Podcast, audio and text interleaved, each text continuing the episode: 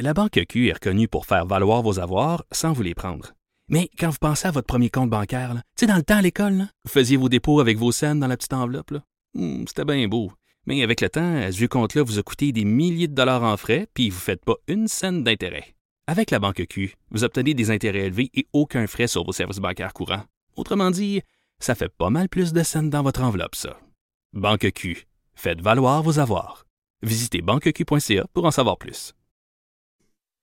Je suis avec François Lombard. Je suis contente de te recevoir, euh, mon bon François. Bonjour, ma belle euh, Madame Peterson. Écoute, euh, non, je ne suis pas Jonathan Trudeau. Tu as pu le constater. Non. Ah, mais je t'invite encore pour tes statuts Facebook. Puis là, Ben je- oui. je, trouvais que c'était une bonne occasion de te recevoir parce qu'aujourd'hui, c'est la journée du microcrédit. Oui. Puis on sait, euh, évidemment, tu es un entrepreneur, tu es un entrepreneur qui a du succès. Et j'avais envie que tu nous expliques un peu, premièrement, c'est quoi? Parce que je sais que c'est des subventions aux entrepreneurs, mais je- quand je lisais à propos du microcrédit, je lisais que c'était 20 000 Oui. euh, dans ma tête, je me disais, c'est pas assez. Non, mais euh, tu sais, c'est parti le microcrédit de, de l'Inde, hein, parce que c'était au début pour aider les gens très pauvres et les femmes à se lancer en affaires parce qu'ils n'ont pas de compte de banque. Oui, c'est ça que je pensais. Tu sais, Moi, Oui. dans ma tête, microcrédit, c'était justement, on aide des madames à fabriquer des paniers en osier en Afrique. Oui, mais ça a commencé comme ça. Mais euh, moi, j'ai une autre mentalité. Autant que je suis un investisseur, mais lorsque je me lance en affaires, moi, je me lance en affaires dans toutes mes entreprises avec zéro dollar. Je ne crois pas qu'une entreprise peut être lancée avec des millions sur la table, puis on en a des désastres, on les voit. Pourquoi? Parce qu'une entreprise, ce qu'elle doit faire au début, c'est très simple, c'est découvrir son coût d'acquisition de clients. C'est la chose la plus importante. Et la pire chose qui peut venir bousiller euh, la créativité pour trouver ton coût d'acquisition de clients, c'est de l'argent. Mais en même temps, François, euh, tu le sais, les entrepreneurs, euh, quand tu commences, personne veut te prêter. Il n'y a aucune banque. C'est rare, en tout cas, les banques qui acceptent de prendre ce risque-là. Donc, Oui. en ce sens-là, le microcrédit, ça peut être un petit tremplin. Ben, c'est un tremplin pour dire fais tes preuves. Et dans le fond, ce qu'on veut faire, qu'est-ce qui est important au début pour se lancer en affaires? C'est pas l'argent, c'est la troisième affaire. Ça prend une bonne idée, ça prend un bon Ouais, mais exécutant. là, tout le monde pense qu'ils ont une bonne idée. Là. Oui, ben c'est justement. Puis lorsqu'ils vont se cogner la porte, lorsqu'ils vont cogner à des portes, tout le monde leur dit non. Puis dans le fond, le, le, le, le- il y a un chemin de financement qui est très simple. Et le chemin de financement de toute entreprise commence par le sweat equity. Commence dans ton sous-sol, dans ton garage, à suer à grosses gouttes tout seul. Tu prends pas un local dans le Myland en partant. là. Non, non, ça commence dans un garage, t'es deux, trois sur la même table, tu te regardes, puis si t'es des associés, il y a un moment donné que tu prends de l'expansion parce que c'est soit ça ou tu te décapites. Il y a de T'es la comme- petite tension. Mais c'est parce que t'es toujours un en face de l'autre. Donc, Ouais. et après, C'est après. comme un mariage. euh, c'est pire. C'est pire. Ben oui, parce qu'un mariage, non, mais euh, euh, moi, j'ai toujours été en, partena- en partenariat et euh, le partenariat, c'est pire que être en couple. Parce qu'en couple, à un moment donné, tu peux décider, tu t'en vas. Euh, Qu'est-ce que tu fais avec l'entreprise? Normalement, là, Ouais. t'es même pas capable de la vendre. Donc, t'es es condamné à t'endurer, à trouver une solution. Et ce qu'on fait pas toujours dans le couple, mais on parle pas de couple ici. Non. Donc, on revenait aux choses.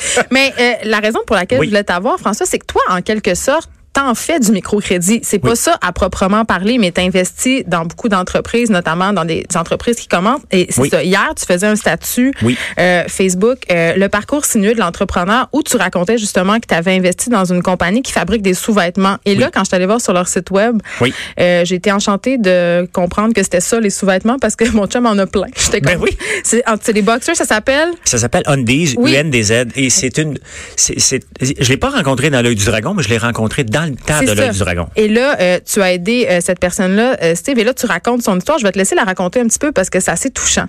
Oui, ben Steve, on a investi avec lui à peu près en 2013. J'ai pas les dates exactes, et on a à peine investi. Et c'est une histoire qui a mal tourné puis qui tourne bien à la fin. Et Ben, c'est un bon exemple de l'entrepreneuriat, justement. Ben, tu sais, il, il fait ses preuves tout seul. Puis je me souviens, la première fois que je l'ai rencontré avec son associé, on est allé le voir à son bureau. Et il me dit, je veux pas vous rencontrer à mon bureau, je suis gêné. Parce que c'était laid. OK? C'est un entrepôt, puis il voulait pas montrer ses, bureaux. Mais je pour- à tes bureaux, François, ils sont pas très beaux. Non, mais pas mes bureaux, moi. Ah, Les bureaux à lui. Oui, mais toi aussi, tes bureaux sont pas très beaux. C'est pas important. C'est ça, justement. Exactement. Et euh, donc, on rencontre Steve, on investit avec. La chicane pogne avec un des entrepreneurs et Steve nous annonce j'ai le cancer. Mais euh, Steve a le cancer, mais Steve passe 40 heures par semaine en chimio et en radiothérapie à l'hôpital Maisonneuve-Rosemont. Mais son entreprise doit continuer à rouler. Exactement. Et son entreprise doit continuer. Puis on vient de mettre quand même, là, c'était plus du microcrédit. On a mis beaucoup d'argent dedans. Ouais. Et euh, lorsqu'il nous a annoncé ça, la chicane pogne avec l'autre entrepreneur, l'autre, son associé. Moi, je savais que je venais de perdre tout mon argent. Moi, j'avais accepté que celui que je fasse. Parce que ça fait partie du risque d'investir. Oui, parce que lorsqu'on est investisseur, on, on, on le sait, nous autres, comme investisseurs, que 7 entreprises sur 10 dans lesquelles on va investir, quand même qu'on y croit, puis on est, wow, on vient d'investir, puis ça va marcher, 7 entreprises sur 10 vont tomber. C'est comme ça, c'est des statistiques. On peut pas avoir 10 sur 10, il y en a deux pas pire, puis il y en a une qui va être un coup de circuit. Donc, s'ils veulent le cancer, et ça va pas bien. Euh, on se fait sortir, bien entendu. Il, passe 40 heures, puis les autres 40 heures, il dort un peu. Puis il vient dans des meetings de peine et de misère. Il veut pas jouer à la pitié. Euh, Mais c'est aussi parce que je pense, en quelque part, qu'il se sent redevable ben vis-à-vis oui. ses investisseurs. Ben, il se sent redevable, puis c'est son rêve. Tu sais, le rêve d'entrepreneur, c'est de lancer une entreprise, d'être reconnu à un moment donné. Et de, on est quand même dans beaucoup de points de vente. Là. On était dans des grandes bannières. Ça allait bien nos Vous affaires. Vous êtes au Simons notamment? Là, en ce moment, on est Ouais. chez Simon, chez Zoomies. Mais ça allait, on n'était pas là dans ce temps-là. Et ça allait bien. Mais à un moment donné, suite à sa maladie, moi, j'avais décroché. J'avais dit, bon, Undays, c'est terminé, c'est fini, ça fait pas. euh, moi, je l'avais mis dans la catégorie statistique. Catégorie des pertes. Exactement. Mais Steve a continué par en arrière, mais on faisait plus de suivi avec. Il y a un an, Steve, on, euh, on- je vois bien qu'il est encore un peu partout, puis il nous dit, bon, je suis à la maison Simons maintenant. Et euh, on regarde tout ça, puis là, wow, OK, on est relancé. Mais ce qui est arrivé, là, la réalité, puis je l'ai pas écrit hier, je vais l'écrire probablement aujourd'hui, tu me devances, donc je te donne un scoop, c'est qu'on est allé voir un syndic de faillite, parce que notre compagnie allait pas bien. Donc, on a dit, écoute, on accepte, faut fermer la compagnie.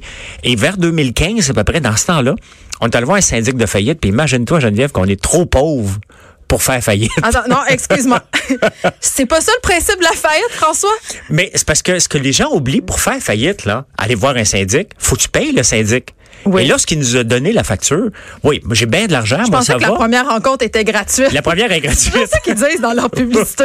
Elle est gratuite, mais pour avoir la deuxième, il faut qu'il te présente un, un état de compte. Oh là là. Et on a dit, écoute, on est trop pauvre pour faire faillite. Qu'est-ce qu'on fait quand on est trop pauvre pour être faire faillite? On se fait mettre en faillite parce que ça, on veut pas ça. On veut pas ça. Donc, les créanciers, ils ont beau nous courir après. On n'a pas une scène pour les payer. Mais Steve a continué à bûcher, il a continué à vendre en ligne. Et Fait que il c'est un mal pour un bien qui n'ait pas les moyens de faire faillite. Oui, parce que cette compagnie-là serait fermée. Tu sais, tu vois des fois le, le, le, le parcours sinueux d'un entrepreneur. Ça allait bien. On a investi, on a le vent dans les voiles, on voit la, la- la- le, sous-vêtement, nos sous-vêtements partout parce qu'ils sont flyés, sont différents, Il y a des sont chats avec des confortables. poutines quand même. là. Oui, oui, il y, y en a de tout, des licornes, des biscuits. Il faut pas se fier. C'est, sont spéciales. Non, mais c'est vrai parce que tu, tu disais dans ton statut Facebook que quand tu vas à la piscine ou au gym, les gars attendent de savoir quel sous-vêtement tu vas Écoute. porter parce que c'est devenu un happening. Ben c'est un happening parce que j'ai toujours bien entendu des j'ai pas de sous-vêtements plein de trous, OK? Si les gars les gars nous autres on a tendance des fois à étirer. J'aurais tendance à dire bravo, François, pour ça. Ouais, merci. Donc, on a tendance à étirer ça à l'occasion. Oui. Et bon, ben, je pourrais pas, j'irai pas éti- étirer ça. J'en ai autant que je veux. Oui. Et à toutes les fois que j'en mets, puis là, on a une nouvelle collection, puis je suis pas ici pour faire une plug, mais Non. honnêtement, euh, sais, c'est drôle, t'enlèves tes jeans, les gars se garochent pour dire qu'est-ce que tu portes aujourd'hui, parce qu'il y en a au sirop d'érable, il y en a avec des licornes, il y en a, il y en a tout partout. Mais, ça tout- dédramatise aussi la sexualité quand même. Ben ce que oui. je trouve bien avec cette collection-là, justement. Et c'est tout de l'imagination de Steve qui s'imagine des modèles, qu'on les met sur le marché puis ça fonctionne. Mais ce gars-là devait, euh, au pire, être mort, euh, au mieux être amputé. Mais grâce aux au, au bons soins de l'hôpital Maisonneuve-Rosemont, il s'est relevé. Il y a un enfant, il en attend un autre d'un prochain jour. Donc, on le voit, le parcours entrepreneurial, ça a parti de rien. Lui, Mais est c'est jalonné aussi d'épreuves. Ben, des épreuves. Il y a déjà assez d'épreuves comme entrepreneur. Imagine-toi lorsque tu pognes un cancer et on dit tu vas, tu vas mourir. Euh, et il continue parce que parce qu'on continue, on appelle ça un battant. Faudrait le demander. Moi, je l'ai pas eu le cancer. Mais je- les gens qui ont le cancer habituellement n'aiment pas qu'on parle d'eux comme des batailleurs ou. euh, Pas le choix. Je veux dire, tu Ouais, t'écrasses pas dans ton lit. Mais Steve ça, continué à travailler. Ouais. On a techniquement fait faillite, mais trop pauvre pour aller le déclarer. Et il s'est relevé. Et maintenant, on est partout. Puis je, je pourrais le dire juste pour vendre, mais c'est pas vrai. Non, mais c'est une belle histoire. C'est une maudite belle histoire et j'en suis fier parce que il s'est relevé tout seul sans notre aide. J'étais pas là pour l'aider, ni ça. mes autres associés. Il a juste voulu, puis il savait qu'il nous en redevait une, puis il voulait pas vivre avec la dette qu'on avait, c'est une dette qu'on avait plus de l'investissement. Il a dit non, je vais vous rembourser, m'a trouvé une solution. Il a trouvé la solution en, en se démerdant avec rien, aucun dollar. Ben écoute, ça démontre ce que tu dis un peu tout le temps que quand tu es entrepreneur, tu as ça un peu dans le sang. Oui. Mais quand même, euh, on sait que je suis pas de vouloir malheureusement.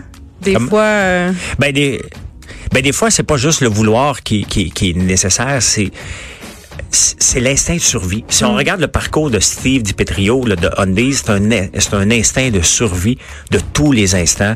Et euh, c'est une belle histoire, puis je suis fier d'en faire partie un petit peu parce que je l'aide beaucoup en ce moment, mais c'est lui tout seul qui s'est sorti. Là, je l'aide à ouvrir des portes parce que j'ai des contacts qu'il a peut-être pas, mais il a déjà fait tout seul et il faut, faut lui lever notre chapeau.